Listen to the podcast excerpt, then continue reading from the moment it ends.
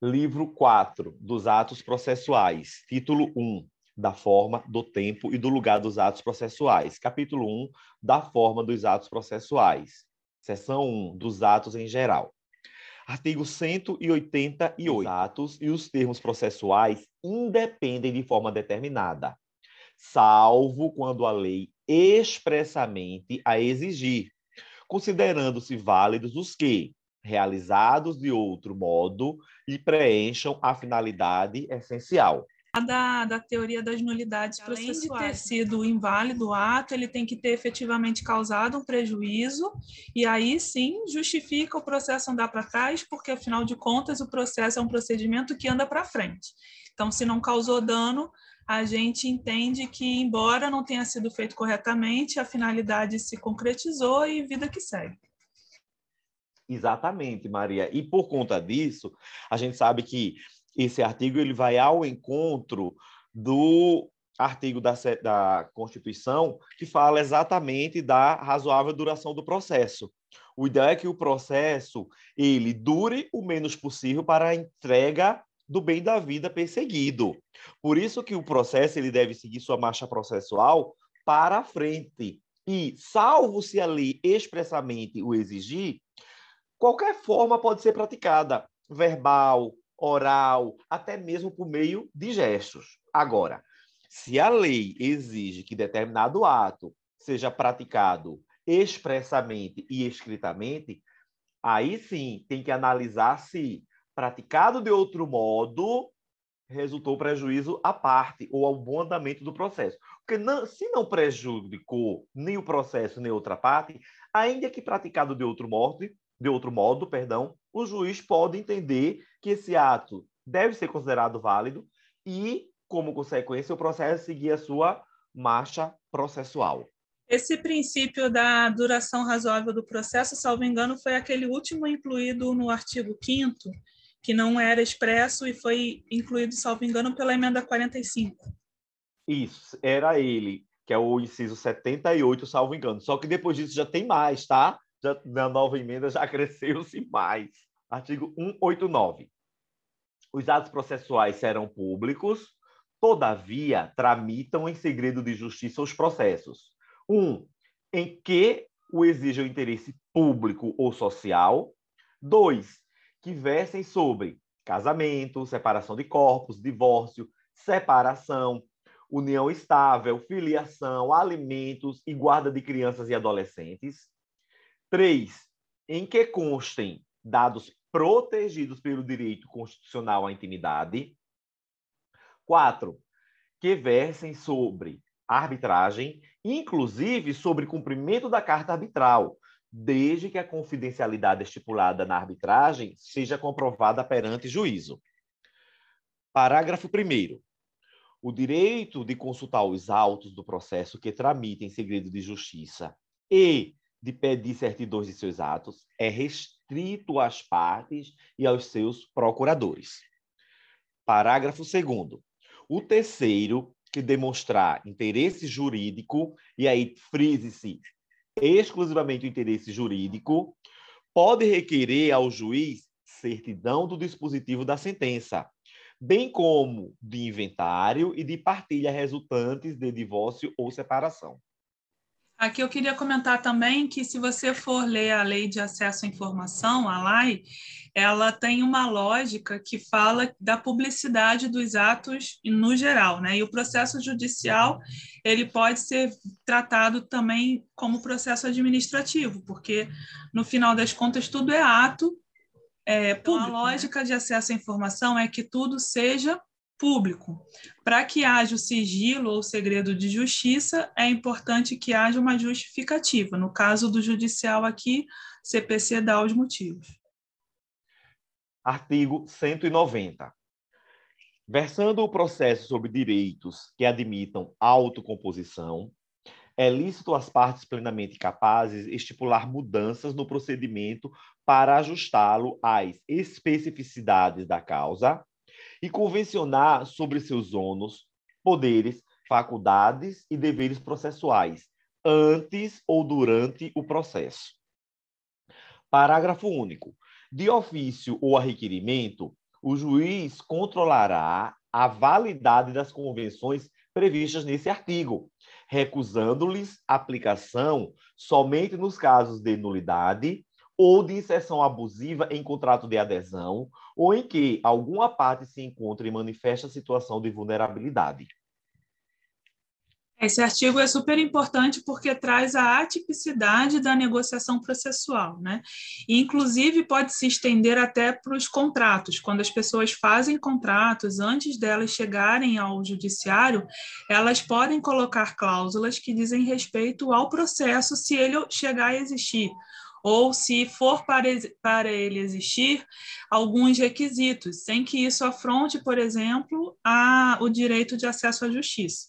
Então, antes de ingressar com a ação, será feito um procedimento XYZ extrajudicialmente. Isso é uma condição que nós dois estamos colocando para ingresso com uma ação judicial, portanto, não impede, não prejudica o acesso à justiça. E aí, a partir desse artigo também, muitos doutrinadores processualistas colocam diversas formas que as partes podem agir de forma, pelo seu interesse particular ou privado, no processo, como, por exemplo, a renúncia, como, por exemplo, a transação, né? É, são formas de a pessoa desistir e impedir o fluxo natural do processo. E aí eles ampliam para dizer que isso pode ser unilateral ou bilateral, ou seja, negócios processuais. Artigo 191. De comum acordo, o juiz e as partes podem fixar calendário para a prática dos atos processuais, quando for o caso. Parágrafo 1. O calendário vincula as partes e o, ju e o juiz. E os prazos nele previstos somente serão modificados em casos excepcionais, devidamente justificados. Parágrafo 2. Dispensa-se a intimação das partes para a prática de ato processual ou a realização de audiência cujas datas tiverem sido designadas no calendário. Partes, obviamente, de comum acordo com o juiz, elas já determinam, por exemplo, a, a, que tal ato será praticado em tal data, em tal período, e, obviamente, se isso já ficou convencionado, tudo certinho, as práticas depois não poderão alegar que aquele ato não poderá ser praticado naquela data, salvo, obviamente, um motivo muito justificado.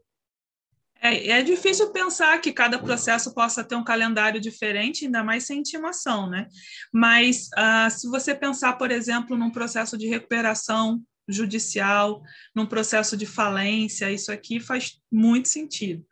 Agora, de qualquer forma, é importante estar aí como uma possibilidade e estimulando a, a autocomposição, ou pelo menos o diálogo entre as partes. E a mudança do CPC 2015, não foi? Ela veio muito nesse sentido, né, de estimular a autocomposição, a arbitragem, a mediação, numa tentativa de desafogar mesmo o poder judiciário, né? Principalmente com causas menores. Imagina, tá um vizinho brigando com outro por conta de uma galinha. Você vai acionar toda a máquina judicial, todo o aparato, podendo chegar até no STF, artigo 192. Em todos os atos e termos do processo, é obrigatório o uso da língua portuguesa. Antigamente dizia que era do vernáculo, né? Parágrafo único. O documento, redigido em língua estrangeira, somente poderá ser juntado aos autos quando acompanhado de versão para a língua portuguesa, tramitada por via diplomática ou pela autoridade central ou firmada por tradutor juramentado. Via de regra é por tradutor juramentado. Importante, né? Seção 2 da prática eletrônica de atos processuais. Tema muitíssimo atual por conta do PJE. Artigo 193. Os atos processuais podem ser total ou parcialmente digitais, de forma a permitir que sejam produzidos, comunicados, armazenados e validados por meio eletrônico, na forma da lei. Parágrafo único. O disposto nessa seção aplica-se, no que for cabível, à prática de atos notariais e de registro. Você falou do PJE que é trabalhista, né? Tem o Projude, que é do Tribunal de Justiça, e o da, da Federal, esqueci agora o nome.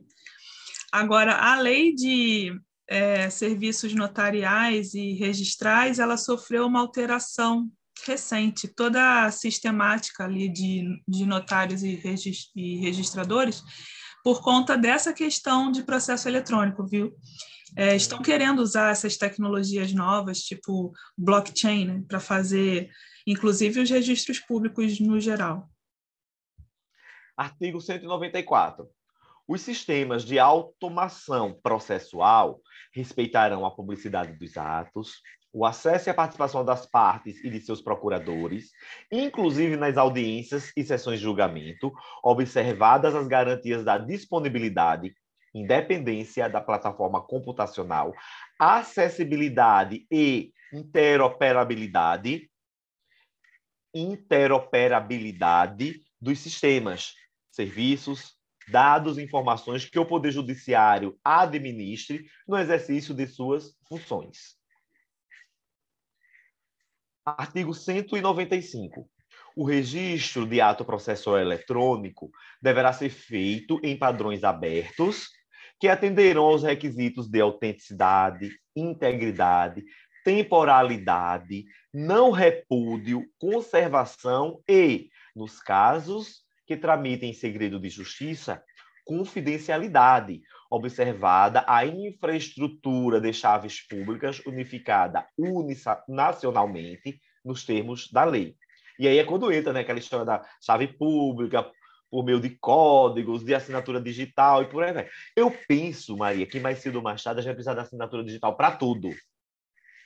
É, esses termos aí de autenticidade, integridade, temporalidade, isso aí veio meio que reproduzido na LGPD, né? Artigo 196.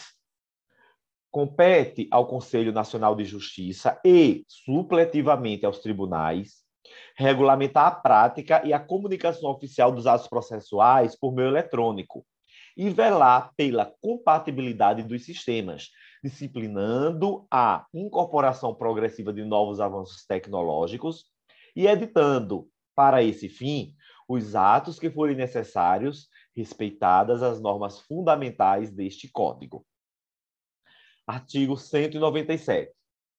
Os tribunais divulgarão as informações constantes de seu sistema de automação em página própria na rede mundial de computadores, gozando a divulgação de presunção de veracidade e confiabilidade. Parágrafo único. Nos casos de problema técnico do sistema e de erro ou omissão de auxiliar da justiça responsável pelo registro dos andamentos, poderá ser configurada a justa causa prevista no artigo 223, caput, parágrafo 1 Isso é quando ele for falar, Maria, da justa causa, ó, para você não ter praticado o ato processual dentro do prazo. E aí ele bota aqui, ó, parágrafo 1 considera-se justa causa o evento alheio à vontade da parte e que a impediu de praticar o ato por si só ou por mandatário. Por exemplo, caiu o sistema de determinado tribunal, sei lá, ao meio-dia. Então, se eu tinha que praticar um ato cujo vencimento expiraria naquele dia, aquele dia vai até a 23 horas, 59 minutos e 59 segundos do dia. Se caiu no, ao meio-dia, por óbvio, eu fui prejudicado por um ato alheio à minha vontade na prática daquele ato processual razão é, pela divulgam, qual... via de regra, por meio do diário eletrônico da Justiça, né? que a, os atos que venceriam naquele dia ficam prorrogados até tal dia. Prova se, se venceria naquele dia, sei lá, por mais um dia. Eu acho que aconteceu um problema assim, Maria, é, no Rio de Janeiro, no TRT, não sei se tu escutou falar. Houve um, um, um problema em que hackers invadiram o sistema, acho que de uma vara, e conseguiram emitir alvarás no valor alto de milhões. Poucos ah, alvarás, é verdade. Isso. Não foi? Foi final do ano passado, setembro, outubro, novembro, por aí. E aí, graças a Deus, o tribunal percebeu a tempo e bloqueou o pagamento, portanto, não houve prejuízo a ninguém. Por conta disso, ficou suspenso, ficaram suspensas a emissão de vários de alvarás por um determinado lapso temporal, e, salvo o melhor juízo, houve inclusive a, a suspensão de prazos processuais para se apurar até onde foi essa invasão. Artigo 198. As unidades do Poder Judiciário deverão manter gratuitamente à disposição dos interessados equipamentos necessários à prática de atos processuais e à consulta e ao acesso ao sistema e aos documentos dele constantes. Parágrafo único. Será admitida a prática de atos por meio não eletrônico no local onde não estiverem disponibilizados os equipamentos previstos no caput. Acho que a OAB também tem feito um trabalho bem interessante nesse sentido, né? Nos fóruns, principalmente nos fóruns grandes, ela mantém uma sala com computadores disponíveis, com acesso à internet, para evitar quaisquer problemas. Sim, quando os advogados têm qualquer dúvida também, é só entrar em contato que eles tiram, né? Ajudam a gente a resolver. É, eu vi que foi inaugurado já há algum tempo aqui no TRT São Paulo o Help Desk 24 horas, ininterruptos, para exatamente esses problemas que possam acontecer no computador na hora de você enviar, né? Tanto para nós, usuários internos, quanto para usuários externos, né? E aí inclui-se, obviamente, em sua grande maioria, os advogados. Artigo 199. As unidades do Poder Judiciário assegurarão às pessoas com deficiência acessibilidade aos seus sítios na rede mundial de computadores, ao meio eletrônico de prática de atos judiciais, a comunicação eletrônica dos atos processuais e a assinatura eletrônica.